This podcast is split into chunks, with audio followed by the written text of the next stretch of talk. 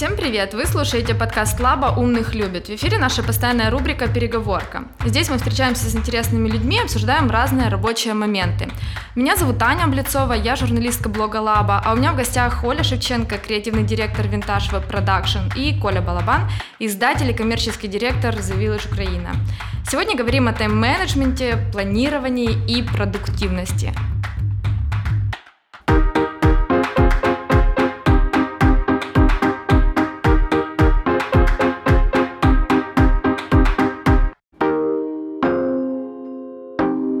Ребята, привет! Привет! Привет! Я вас немного сухо представила, поэтому хотелось бы, чтобы вы чуть больше рассказали о себе. Коля, давай с тебя. Привет! Эм, опять, да, я Коля Балван, э, издатель The Village Украина. И э, меня, кстати, очень часто спрашивают, что как устроено в The Village. И я, признаюсь честно, только недавно узнал, что журналист и редактор – это вообще две разных, два разных человека, две разные профессии. А моя зона ответственности у The Village – это коммерческий отдел, то есть все то, что или там, где появляются деньги, а, полностью моя юрисдикция. Вот я отвечаю за э, коммерческий успех издания. Вот, но не только ведь э, The Village, у тебя еще другие проекты есть. Давай ты о них расскажешь чуть-чуть. То, что сегодня публично представлено, это Inspired э, и Barout, это еще два издания – ну и еще одно мы готовим к запуску Wonderzine, Украина, где-то вот-вот скоро будет релиз. Оля, твоя очередь. Еще раз всем привет, меня зовут Оля Шевченко, э, креативный директор Vintage Production, и если Коля занимается деньгами и коммерцией, то я занимаюсь тотальным творчеством. Мы создаем веб э, и помогаем в digital'е очень сильно, и моя зона ответственности — это рост дизайнеров, управление креативной командой, придумывание идей и как их можно воплощать в сфере digital'а.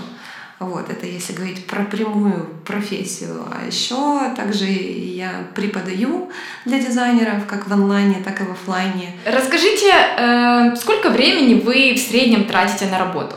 Если э, посчитать в днях в неделе, то у меня сейчас правило это 4 рабочих дня на неделю. Если посчитать в часах, очень сложно, потому что бывают этапы, когда ты едешь э, на какую-то встречу, и эта встреча может напрямую не связана с, быть с твоей работой, а это там обсуждение какого-то бренда, который в перспективе может дать выстрел тебе определенный с точки зрения там, тебя как э, развития личности. Иногда бывает это придумывание каких-то новых проектов. На днях я посчитала, сколько я реально залипаю в телефоне, находясь в офисе. Это порядка часа-полтора я могу сидеть в соцсетях или вообще играть в какую-то глупую игру, но которая разгружает мой мозг. Поэтому с точки зрения часов очень сложно это посчитать. Меня там, кроме прямых обязанностей э, управлять коммерческим отделом в структуре, э, я, я еще там собственник этого всего бизнеса, один из э, партнеров, и вот это там немножко другая особенность в рабочем процессе, потому что ты по, по сути ты не выключаешься никогда. Ну, потому что там есть вещи, которые можешь решать только ты. Э, есть вопросы, которые, в принципе, ну, тебе нельзя э, отпускать, ну, прям ни на шаг. Э, начиная там от элементарного вызова охраны в какое-то там утро в воскресенье, потому что что-то произошло, и заканчивая прям глобальными вопросами, не знаю, юридическими, налоговыми, экономическими, внутри структурно-экономическими. Поэтому когда-то, когда я запускал свой первый бизнес там лет 10 назад, э, я прямо на первом этапе понял, что у меня не будет ни выходных, ни отпуска, ни рабочего времени. Это моя жизнь. Если я э, готов с этим жить и работать, ну то как бы поехали. Конечно, я там стараюсь отключаться от э, э рабочего, переходить на какое-то там хобби, на личное или там элементарно отдохнуть. Вот, и стараюсь все делать вот этом рабочем, общепринятом режиме там, с 9 до 6, как бы там банально это не звучало. А как ты планируешь день? Вот можешь рассказать, может, есть какие-то там пункты? Планом в день, э, опять же таки, это стандартная схема. С понедельника по пятницу, ну, у нас с 9.30 до 6. Я вам больше скажу, что э, мы даже внутри э, нашей структуры, вот коммерческой, э, договорились и выписали как обязательное правило то, что человек может в 6.15 перестать работать. То есть он может не, не отвечать э, развернуто там, к обращению э, наших партнеров, бренда, ну то есть если там в 6.15 кто-то из бренда говорит, слушай, а можешь мне э, подготовить как-то, посмотреть какой-то файл и прокомментировать, то у нашего э, коллеги, сотрудника есть абсолютно четкая установка и правила, правила даже требования сказать, я смогу это сделать завтра в первой, если это там суперсрочный вопрос, ну, в первой половине дня. Э, если же это там такой вопрос, э, слушай, ты отправил мне файл, то, ну да, здесь можно там ответить, да, отправил, да, не отправил. И уже где-то после 8 вечера можно вообще никак не отвечать.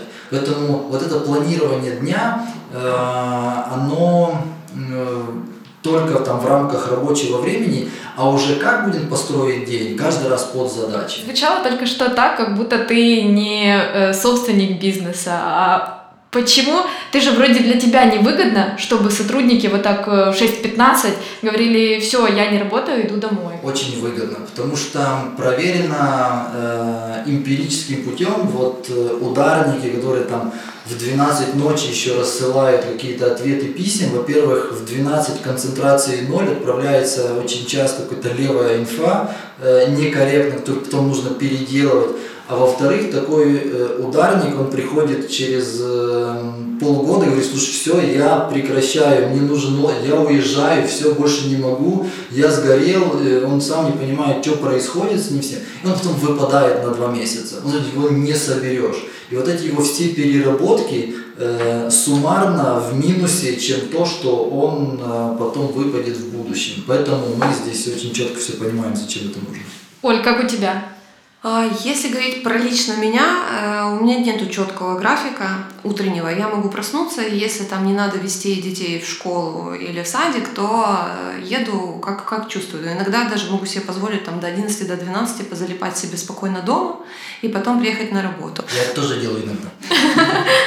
Вот. А, но чаще всего на работу приезжаю около 10, пока всех развез, и как раз в 10 оказываешься там, до 9.45 оказываешься в офисе.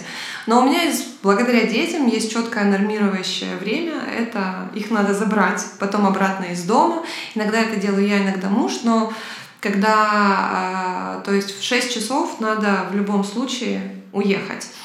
И также бывает время, когда есть онлайн-курсы или офлайн курсы и надо ехать тоже, опять же, э, либо физически оставаться в офисе и проводить онлайн, либо ехать на офлайн курсы и это тоже в 6 часов, по сути, и заканчивается график э, физического офиса.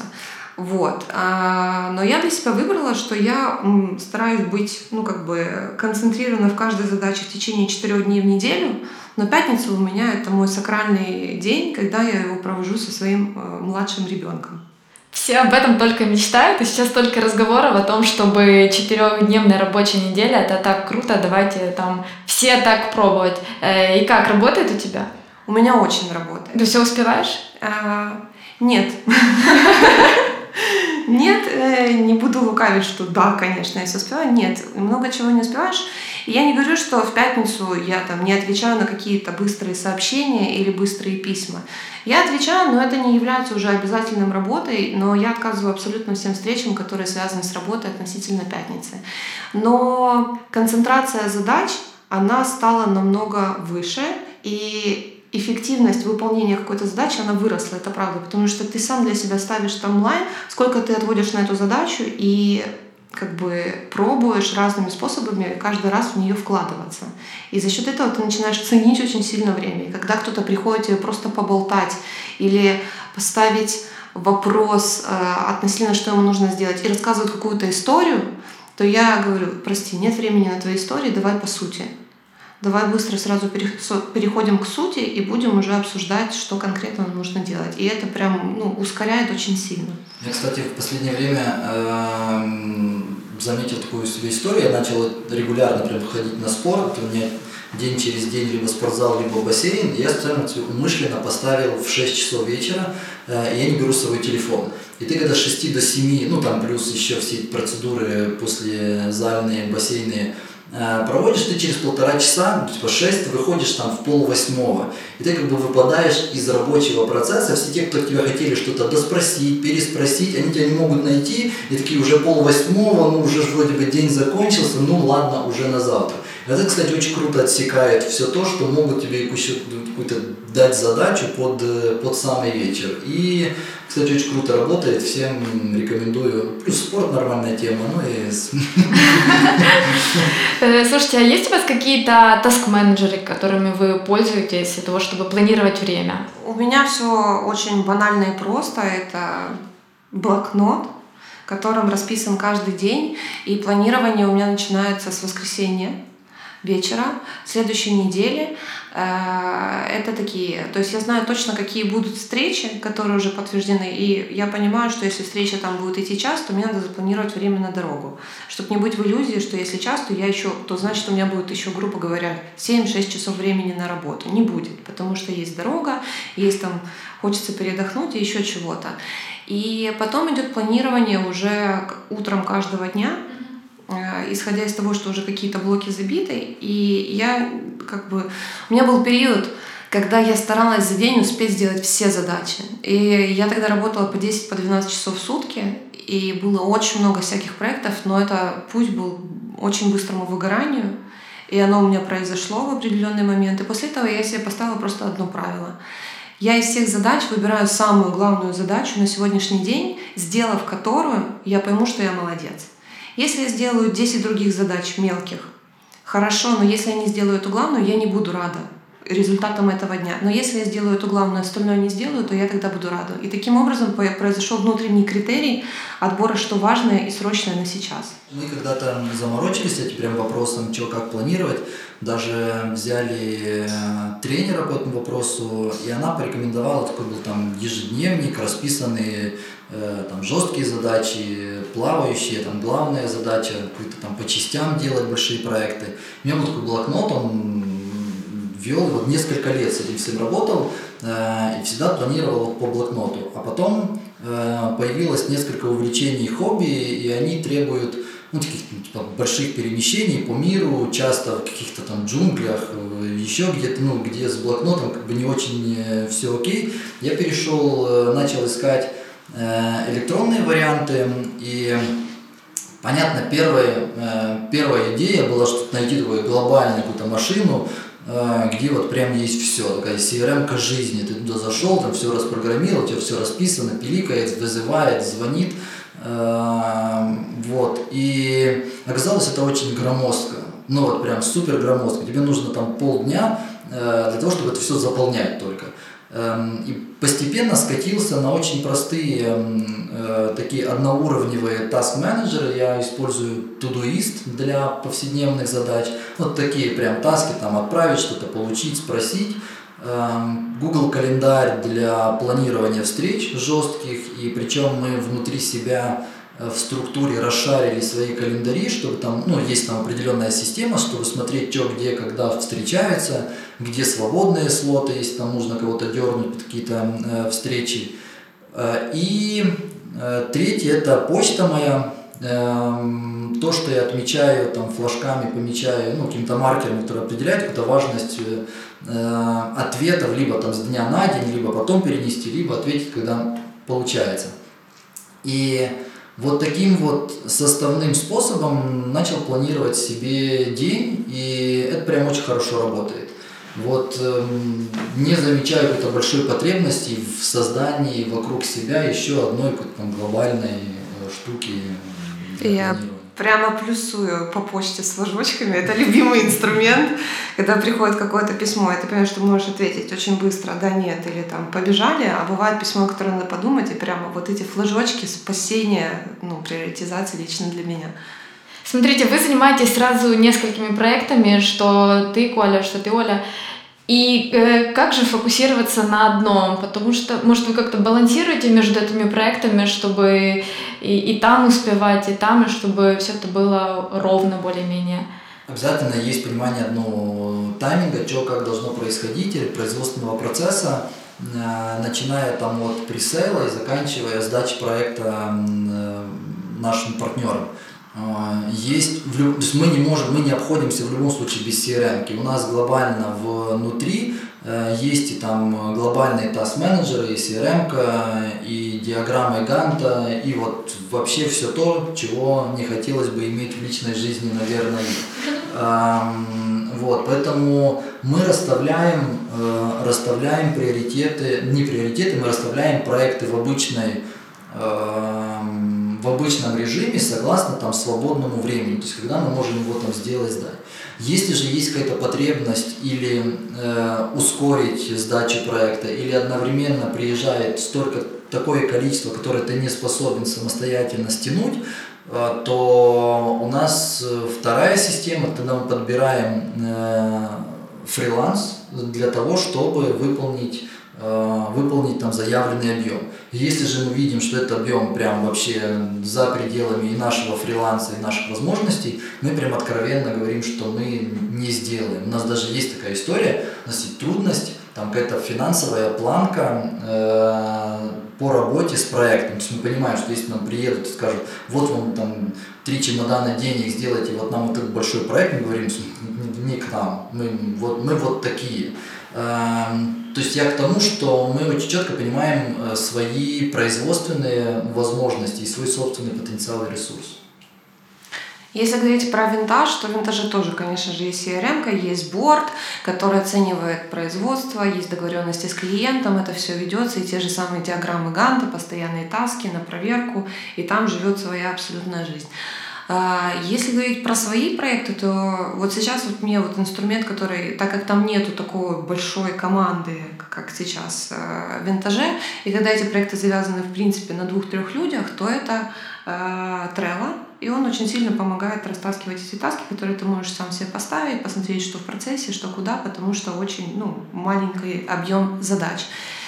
Ну и для оперативных каких-то вещей это Telegram всегда он э, чтобы ответить, чтобы поставить какую-то задачу. Ну, вообще. Э, давайте сейчас э, чуть поговорим о продуктивности. Мне интересно ваше мнение. Э, что для вас продуктивность? И когда бывают такие моменты, когда вы можете сказать, что вы продуктивны? Для меня продуктивность это когда я минимальными действиями да, получаю максимальный результат. Это и эффективность, и продуктивность, но при этом продуктивность не может быть просто э, оцениваться результатами, потому что продуктивность для меня это еще и про эмоциональное состояние.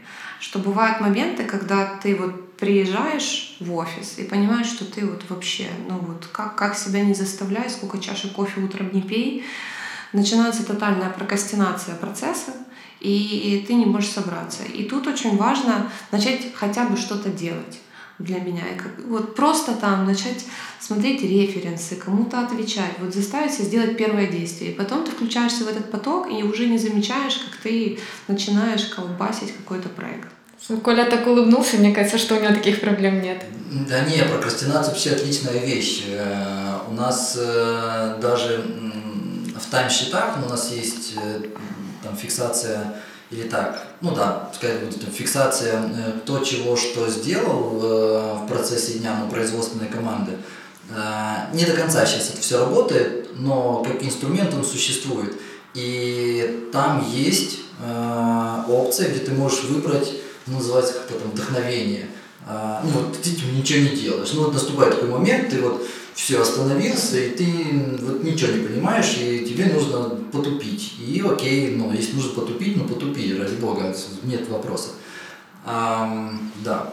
А ты сам, ты прокрастинируешь? Я, а я? Да. Да, регулярно. Чего ж, Что ты делаешь? В прокрастинации надо мной смеются вечно, но у меня есть хобби парапланы и рыбалка, и я вот, конечно же, если попадаю на какой-то в ленте Э, изображения или упоминания, или какие-то друзья откуда-то там присылают э, фотки, видео, что они как летают, ну и все, я вот там пропадаю. Ну, если это назвать прокрастинацией. А, свойственно тоже вот просто серфить, свайпить вверх вот эту ленту бесконечно, что вообще происходит. А, а вообще, когда наступает момент прокрастинации, ты такой не, ну тебе что-то нужно делать, а ты понимаешь, что вот все, ну вот ты остановился, ну и я останавливаюсь. я встаю и ухожу, говорю, ну я на сегодня закончил. И это у нас вот в структуре мы прям воспитываем эту штуку, ну типа встань, уйди, чувак, пойди домой, отдохни, повеси, сходи в кино, ну в конце до концов. Потому что ну, потом, если ты налажаешь, то оно с, с этим потом сложнее работать, чем сейчас. Эм, да, это не должно быть э, моделью на каждый день, я такой два часа поработал и выпал. Эм, но в плане того, что все мы люди и такое случается, то как бы да, окей, да пожалуйста. А у меня чего-то был такой стереотип, что творческие люди, они более склонны прокрастинировать и там летать в облаках, а ты, Коля, как человек все же бизнеса, тебе это вообще не присуще. Да, я как бы вот летаю на парапланах, а там, в облаках. Там в прямом смысле, прям в облаках ты. Знаешь, но тут тоже, вот мне кажется, для меня прокрастинация, это вот ее надо четко определить, когда это нужный процесс, вот остановиться и реально, когда ты заработал, тебе надо выдохнуть, и в этот момент лучшее, что ты можешь сделать, это уйти с работы и заняться, вообще переключить свой род деятельности. Потому что худшее, что может быть, это сотрудник, который сидит на своем месте, просто тупит и еще и страдает от этого, что он тупит, и ему надо отсидеть какой-то час. Э, тогда да, ну, ты, ты идешь. А бывает прокрастинация такая затяжная. Вот, например, часто у дизайнеров я наблюдаю, и они мне задают вопрос, вот как выйти из нее? Я вот сижу, начинаю что-то делать, и потом забываю, потом еще что-то, и никак не могу начать создавать какой-то концепт, боясь чистого листа. И вот тут как раз наоборот, ну, у меня точка, что если вот вы боитесь начать что-то, и вы прокрастинируете в этой точке страха сделать первый мазок, и все никак не можете определиться с концептом и как это будет выглядеть, то это просто тупо начать делать. Хоть что-то. Для того, чтобы словить поток, и оно уже дальше тебя потянуло. Коль, ты, кстати, о продуктивности еще не рассказал.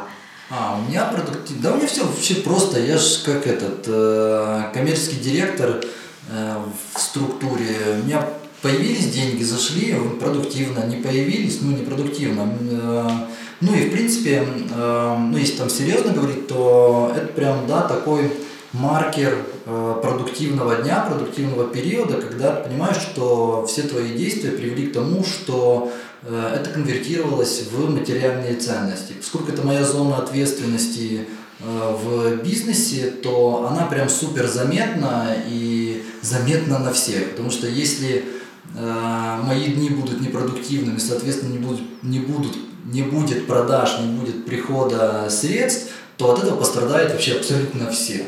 Начиная там от главного редактора и заканчивая там, арендой офиса. И вот этот, э, вот этот момент, когда я ощущаю, что вот, сегодня был хороший, крутой день, это совершенная сделка. Это не обязательно физически пришли средства там на счета, но это там подтвержденный проект, э, не знаю, закрытый проект, это тоже, кстати, очень важная вещь, когда проект не только важно запустить, его и важно закончить. И вот этот момент продуктивности, он очень такой очевиден и понятен лично для меня. Мне казалось, вот у меня продуктивность это если я себе напланировала какие-то задачи на день, а после смотрю вечером, что закрыла например, процентов 70. Я думаю, ну, уже неплохо, потому что бывают дни, когда ты ничего не закрываешь, потому что какие-то форс-мажоры, и все. И в моем понимании продуктивность это что-то такое меня, более кстати, приземленное. У меня, кстати, есть еще такой э, момент, есть задачи, которые ты не хочешь делать, и думаешь, ну потом, потом сделаю, а потом я думаю, блин, а что если я их вообще не буду ничего делать с ними, они вот всплывут через э, две недели или нет? Если не появляются через две недели, я их удаляю и как бы все. Вот это те, которые... Потому что всегда получается сделать вот эти 70-80%, а 20-30 остается, ну ладно завтра. И вот это, ну ладно завтра, ладно завтра, я их отбрасываю. У тебя такое бывает, Оль? Да, э, у меня такое иногда бывает с письмами. Когда есть какое-то письмо и какой-то ответ, я реально себя хейтю потом за эти поступки, но у меня бывает, что я просто про них в итоге забываю. То есть ты из тех людей, кто не отвечает на письма? Иногда да. Иногда вот правда. И, э, но я, я сейчас за этим начала смотреть, потому что это было часто такая история повторяемая, но сейчас я держу письма в фокусе. Но бывает, правда, приходит письмо, и ты его отметил и понимаешь, что вот надо на него ответить. А там ответ очень неочевидный, и как бы и надо что-то сказать такое, и надо сесть подумать, а тебя завалили срочные задачи на сейчас, и думаешь, ну завтра, ну послезавтра, приходит неделя, приходит вторая, а он уже где-то висит среди этих флажков, и над ним еще сотни других флажков. Проходит месяц, проходит полгода, проходит год, и думаешь, ну раз уже никто не пишет про это письмо, чего на него отвечать. Ну да, это я ни, ни в коем случае не говорю, что это очень классно и хорошо. Нет, это типа такая история не прикольная, но на письма надо отвечать, это правда. У нас с этим прям ну, строгое, строгие правила, но если про письма говорить, обязательно должен быть ответ, причем у нас есть инструкция в течение которого часа должен быть первый ответ, ну и потом дальше по существу уже смотреть. Ну, типа там пришло письмо э, с каким-то емким ответом или нужным там комментарием, то на него нужно ответить «Привет, получили», смотрим, ответим, ну, чтобы человек с другой стороны знал, что в работу взяли, увидели, оно не ушло, там не улетело в спам. У меня еще такая история с сообщениями в мессенджеры бывает, но там я вот не отвечаю не специально, реально. Бывает, приходит сообщение, ты его читаешь, понимаешь, что там нужно дать такой хороший развернутый ответ, говоришь, сегодня дам, и этот. И, естественно, забываешь поставить как непрочитанное иногда, и оно тупо потом летит. И я через месяц вспоминаю, блин, там же было было что-то, кто-то, и начинаешь судорожно искать в ленте, чтобы ответить этому человеку. Э, давайте теперь чуть сменим э, ракурс разговора. Э, есть модная фраза о том, что работать нужно не 12 часов в день, а головой. Ее еще приписывают вроде Джобсу, не уверена. Так вот, вы согласны с ней? Да, как-то не совсем в моем случае. А, ну, смотри, в, допустим, я плотник, э, я делаю там табуретку. Э, если на, ней, на ее производство нужно 3 часа, ну, как бы на ее производство нужно 3 часа. Да, можно что-то оптимизировать, где-то усовершенствовать процесс, э, но не все упирается вот в это умственное, в умственную работу. Вот есть какие-то вещи, которые требуют элементарно физического времени. Если это переводить на экстраполировать вот на наш бизнес или не экстраполировать, а рассказать по процессу там The Village и других изданий, то э, элементарно по сделке, по продажам. Тебе нужно поехать на встречу, обязательно уделить час времени человеку, вернуться, подготовить follow-up, написать письмо, э, отправить, дождаться ответа. Это как бы все равно время. Вот как не упирайся, у тебя все равно есть это все времени. Поэтому, скорее всего, это утверждение, оно не должно вот считываться как в сухом таком остатке, не работай э, 12 часов, а работай исключительно головой, и там час времени. Скорее здесь идется про оптимизацию, хорошо налаженные процессы, комфортные и продуктивные, как мне видится. У меня в этой фразе откликается точно, что не работает 12 часов. Потому что, но, опять же, бывают периоды, когда есть планомерная работа, которую ты делаешь ежедневно. Но бывает запуск проекта, какие-то срочные задачи, или тебе нужно запустить новый проект, э, и тебе нужно быть на стадии запуска тотально в этих процессах. И да, ты там можешь работать и не только по 12 часов, но и больше, и сутками прям не выходить из офиса. Ну, сейчас период такой. И очень важно осознавать, что вот он временный, потому что это ненормально, когда человек живет все время в стрессе. Э, и просто понимать, что вот сейчас я здесь побуду, а потом я беру себе там отпуск или я куда-то еду, но обязательно переключусь на что-то. А касательно головой, тут я с Колей согласна, что есть да, процессы, которые ты сначала на стадии замышления чего-то и придумывания сценария, как ты будешь решать конкретную задачу или создавать продукт, то ты, конечно, думаешь головой, и здесь она очень сильно помогает убрать лишние какие-то действия. Но есть и правда ну, процесс производства, когда нужно это делать руками. И ты можешь говорить, ну как бы, ты можешь работать в кайф, и я на самом деле за только работу в кайф и делать то, что тебе хочется, но в этой работе кайф, что ты хочешь, все равно существуют определенные рутинные задачи, их никто не отменял. И это как вторая сторона медали, которую тоже важно ценить и уважать, что она есть. У нас, кстати, есть в э, структуре такое понимание, если краска сохнет 3 часа, то как бы она сохнет 3 часа. То что с ней не делай, она вот сохнет. Это мы отвечаем обычно э, нашим партнерам, которые говорят, слушайте, ну 30 дней на проект, а можно за 15 сделать? Как бы, да, но краска сохнет 3 дня и, или там 3, 3 часа, и все, нужно подождать, пока она высохнет. Типа, можно сколько угодно на нас давить и э, сколько угодно нам, опять же таки, принести бюджетов и денег, но вот есть процесс, который нельзя вот физически ужать и все. А для меня вот эта фраза, например, больше о том, что нужно делегировать. То есть, есть можно э, самой э, сделать все своими ручками, все, что надо, а можно немного попросить, чтобы тебе помогли. Нет. Слушай, ну, ну, я, я, я, да, я прям так не думала про эту фразу. Вот я ее как-то очень прямо в лоб восприняла. А если про делегирование, конечно, я только всегда за делегирование абсолютно. Если можно делегировать все, что э, все процессы, которые есть, я все буду делегировать. Ну вот, кроме того, что как раз тебе придет делать.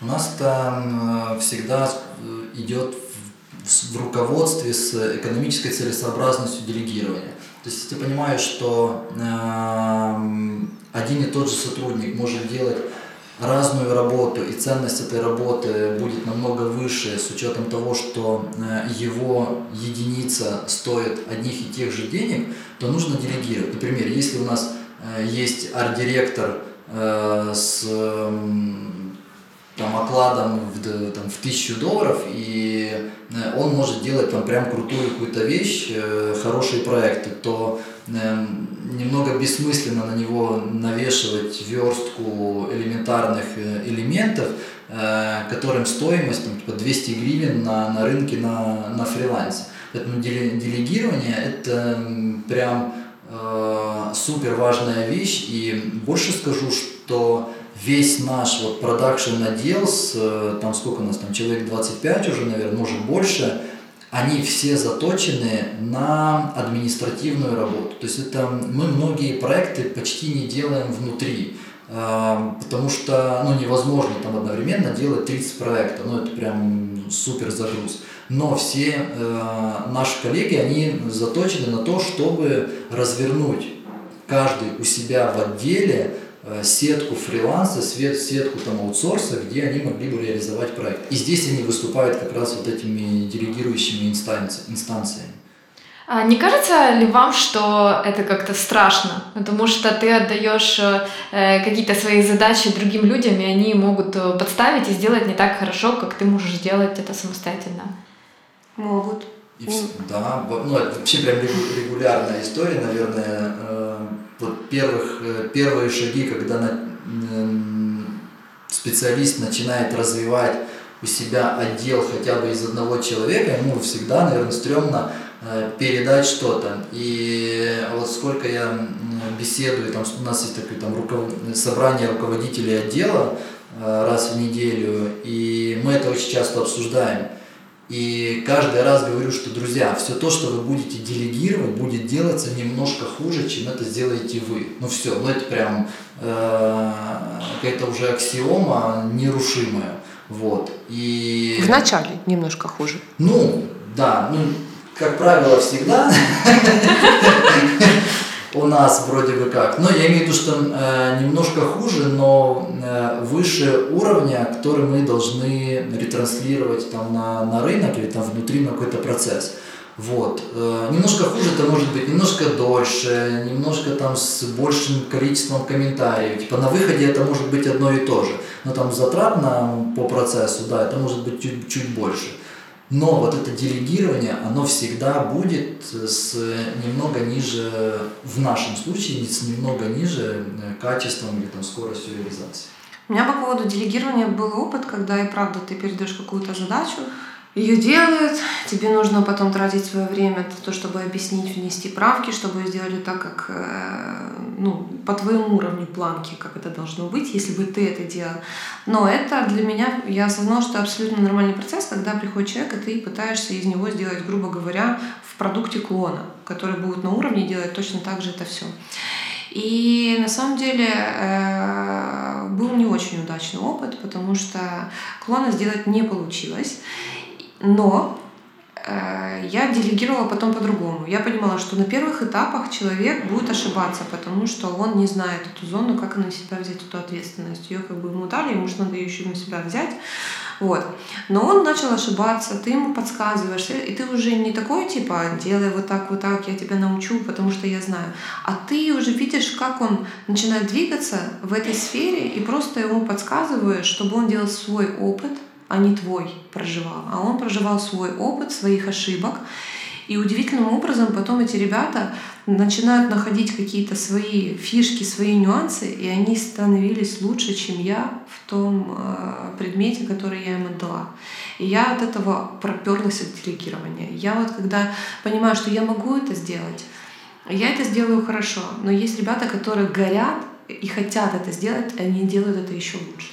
Есть ли у вас какие-то свои э, фишки, которые вы делаете для того, чтобы хорошо работать? Например, что нужно сделать каждый день обязательно, чтобы день такой был продуктивным? Выспаться.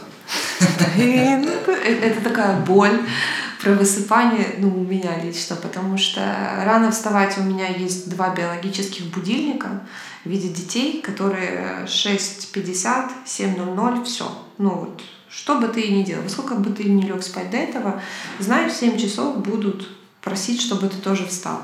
А вот вопрос э, у меня как раз не как раньше вставать, а как раньше ложиться спать отнесся сюда, потому что это такая боль. Ты вроде и приезжаешь, и ты уже не занимаешься рабочими делами дома, но все равно в какой-то момент там пришел мессенджер или письмо, и ты хопа и увлекся, и уже типа работать и не надо, а ты пошел в какие-то мысли и начинаешь отвечать на разные письма. Да, и ну, я сторонник тут э, все-таки графика работы в офисе, ну, вот э, я один из тех, кто за э, full time в офисе, у нас э, нет удаленной работы, прям вообще нет такого понимания. Типа можно остаться дома, э, если в этом есть какая-то небольшая потребность или большая потребность. Но у нас нет в штате людей, которые работают удаленно. И даже я, я вспоминаю когда начинали э, с еще одним партнером раньше э, свой бизнес, у нас практически не было никакой работы, у нас было двое в офисе, э, и мы приходили на 9, на 9 или на полдесятого в офис. Вот, вот, вот регулярно, вот это там на полдесятого и там в 6, там в 7 уходили из офиса. И, наверное, вот этот распорядок эм, помогает сегодня в том числе хорошо, эффективно распределять работу. Ну, я не знаю, назвать ли это там прям фишкой, потому что это какая-то очевидная рабочая схема, э, как мне кажется. Вот, но Наверное. Знаешь, на Village есть э, статья «Люди, которые носят одинаковую одежду». И ты там один из героев. И мне кажется, что это твой главный лайфхак, как экономить время. Такая история. После выхода этого материала я пошел навстречу к одному большому бренду одежды, и мы уже там рассказываем про частое потребление бренда, вот там будут, вот так качаем э, тему, чтобы читатели больше обратили внимание на новую коллекцию, повторная покупка. Они меня слушали, слушали, слушали, говорят, Коля, ну тут как бы вот с тобой есть материал, я хожу в одном и том же. Ты точно разбираешься в теме? Ну, это такой был прикол, э, внутри мы, конечно, посмеялись, вот, я объяснил, что мне это все равно, что продавать, то, что я хожу в одном и том же, как бы да. Э, это правда, ну, если там говорить про какие-то прям супер э, личные лайфхаки, то да, я не думаю, что утром одеть, вот вообще, вот меня что сверху, то я одеваю, и я как-то там за многие годы себе подобрал столько одежды, которая подходит плюс-минус, я так себе думаю, что она подходит э, плюс-минус э, друг к другу, ну и как бы с этим все окей. А, кстати, я не завтракаю. Вот все говорят, нужно завтракать, если утром позавтракаю, все, конец. У меня день закончился, прям вот вообще. А почему? Ну вот не знаю, вот, наверное, там особенность организма в том, что если я вот позавтракаю, все, я не работоспособен. Я уже думаю там что как отвалить куда-нибудь, и начинается вот эта прокрастинация, ноль продуктивности, вот этого всему. Я больше там уже ухожу э, к вечеру к работе. И я, конечно, за работу в первой половине дня, типа начиная ее с утра.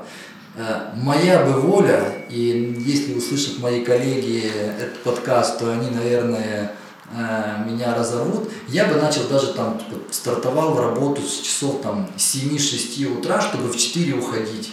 Ну, тогда у человека остается полдня на жизнь. Э, кстати, это вторая, э, ну или там одна из ценностей нашей компании в том, что не нужно отдаваться работе всецело и полностью. Дурной какой-то тон в вот этой такой корпоративщины, что да мы, да мы, вот мы за бренд и ложиться костями. Нет, мы приходим на работу для того, чтобы получить материальные ценности в том числе, и дальше там все остальное получать там, там, где мне бы хотелось быть. Поэтому там к работе нужно спокойно относиться. А чтобы получать эти ценности, нужно, нужно время на это все. И вот если бы мы хотели, если бы мы могли э, уходить с работы в 4 часа, и это никак не влияло на бизнес-процесс, было бы прям супер круто. Блин, я очень прям поддерживаю. Был опыт, когда э, там детей еще не было, и реально приезжаешь на работу в 7, 7.30, садишься, офис еще пустой, и это самое кайфовое время. Ты такой заряженный, никто тебя не дергает, письма тебе еще никто не высылает, нету вот этого кипиша, который происходит в течение рабочего дня, и ты можешь спокойно ну, так плавномерно размышлять и делать какую-то задачу и кайфовать от этого процесса, потому что тебя никто не дергает, никто не пишет. Я вот даже сейчас мы записываем подкаст, и я все время смотрю на телефон, там уже пришло порядка 20-30 сообщений, и я думаю, боже, боже, это что же происходит? И это кайфово. Но сейчас не могу всем приехать, потому что всем будут дети, и надо детей развозить по своим делам. А что тебя может э, выдернуть из рабочего ритма, вот как Коля рассказывала о своих э, штуках? Что у тебя такое есть? Выбить может какая-то новость, и правда, вот что-то такое написали, или там с близкими случилось, и, или какое-то событие произошло. И ты можешь, правда, залипнуть потом в этих соцсетях и просто пытаться провести свое расследование, где же правда и истина. А, выбить может, что там случайно приехали фотки какие-то с твоего путешествия или с фотосессии, и все. И вот я реально там могу залипнуть. Или выбить может новость, что там вышел какой-то новый фильм или новый клип, и ты можешь потом залипать на YouTube и просматривать эти вещи. То есть, или там какое-то сообщение, что, опять же, что-то появилось прикольное, в котором хочет разобраться, и ты там можешь прям сидеть и наслаждаться всем этим процессом. А может просто вот за счет того, что у нас типа креативная команда, сейчас мы сидим за таким большим столом, кто-то за моушен, кто-то за копирайтинг, кто-то еще за что отвечает. И мы сидим, и может кто-то просто поделиться э, какой-то штукой, и мы можем начать дурагонить и разгонять эту тему. У нас начинается за столом мини-стендап, мы просто все ржем, и это срывает работу open space на часа пол, минут 40, потому что ты цепляешься, и это, я считаю, абсолютно нормально, когда у людей, учитывая, что мы занимаемся умственной деятельностью, накапливается нужна разрядка, и нужно, чтобы вышла куда-то энергия, и вот поржать — это прям супер способ. У меня последний вопрос. Э, расскажите, использовали ли вы какие-то техники продуктивности и как успешно это было? В моем случае методики один раз, но такой был опыт э, продуктивности, вот тот, который я уже упоминал, когда мы пригласили несколько лет назад к себе тренера, чтобы по тайм-менеджменту, э, для того, чтобы нас научили, как управлять нашим временем. А, и вот это, наверное, положило какой-то вот биос и основу всему э, тому, что и как сегодня расстраиваются все, все процессы. Эм, я имею в виду внутри нашей компании. И я потом попытался прочитать еще несколько книг, попытался посмотреть, что как устроено у других. Это было настолько не похоже на внутреннюю систему того, что есть у нас, оно практически было неприменимо. Э, и все сводилось к тому, что ну, вам нужно как бы, там, разобраться в своем бизнес-процессе, расставить э, нужных людей и следить, чтобы они все делали вовремя ну, офигенный совет, ну, все, с этим понятно. И продуктивность э, в нашем случае, типа там вот прям ощущается э, внутри, это не опаздывание. Вот это там время, когда ты отдаешь либо сделанную работу, либо приходишь на встречи, это вообще не обсуждается, там приход на встречи вовремя, либо эм, все то, что привязано четко к времени и дате сдачи проекта, э, у нас под особым контролем. Да, валится иногда все по нашей причине, не по нашей причине, с какой-либо причиной, оно все происходит. То, что мы там такая типа гугловская структура без э, каких-либо вот этих всех моментов. Но э, у нас прям ревностно относятся к тому, что там, типа, там чувак какой-то не пришел, не вовремя пришел э, на, на, наш, на утреннюю планерку. Это, э, сидит там целый отдел, не, не начинаем работу. Он пишет, все, начинайте, э, ребят, без меня, я потом там... И он приходит, и э, мы, там, он опоздал на, на, на столько-то минут, вот мы его ждем и начинаем сначала.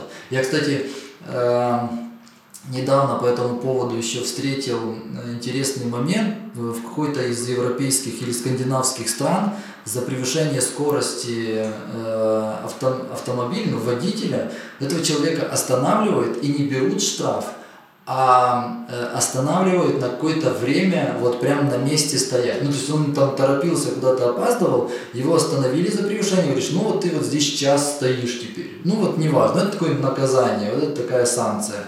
И вот все. Вот. И это, наверное, было подтверждением э, всей моей вот этой там, философии тайм-менеджмента и выстраивания вот этой продуктивности всей команды. Э, книга, которая мне попалась лет пять назад, это 12 недель в году, и там история как раз про то, что если у нас есть не год, за который мы ставим себе цели и хотим это все успеть, а, например, наш год длится 12 недель. И я ее сейчас хочу реально перечитать. Я уже многих тезисов не помню, но пять лет назад она очень сильно помогла мне как раз приоритизации вещей и фокусе на важном, а не то, что нужно все успеть. И очень отзывается по поводу э, скандинавских стран и их приема про такого себе наказание стоп. И правда, у меня бывают моменты, когда идет ну, тотальный стресс одновременно пишут там, надо сделать это, ты не успеваешь, смотришь на часы, о боже. И в этот момент я просто говорю сама себе стоп. Ну вот, какой бы сейчас, что бы со мной ни происходило, просто надо остановиться. Остановиться, куда-то выйти. Ну, мне помогает, когда такая закрытая комната, нету людей. И хотя бы 5-10 минут побыть сама собой в тишине.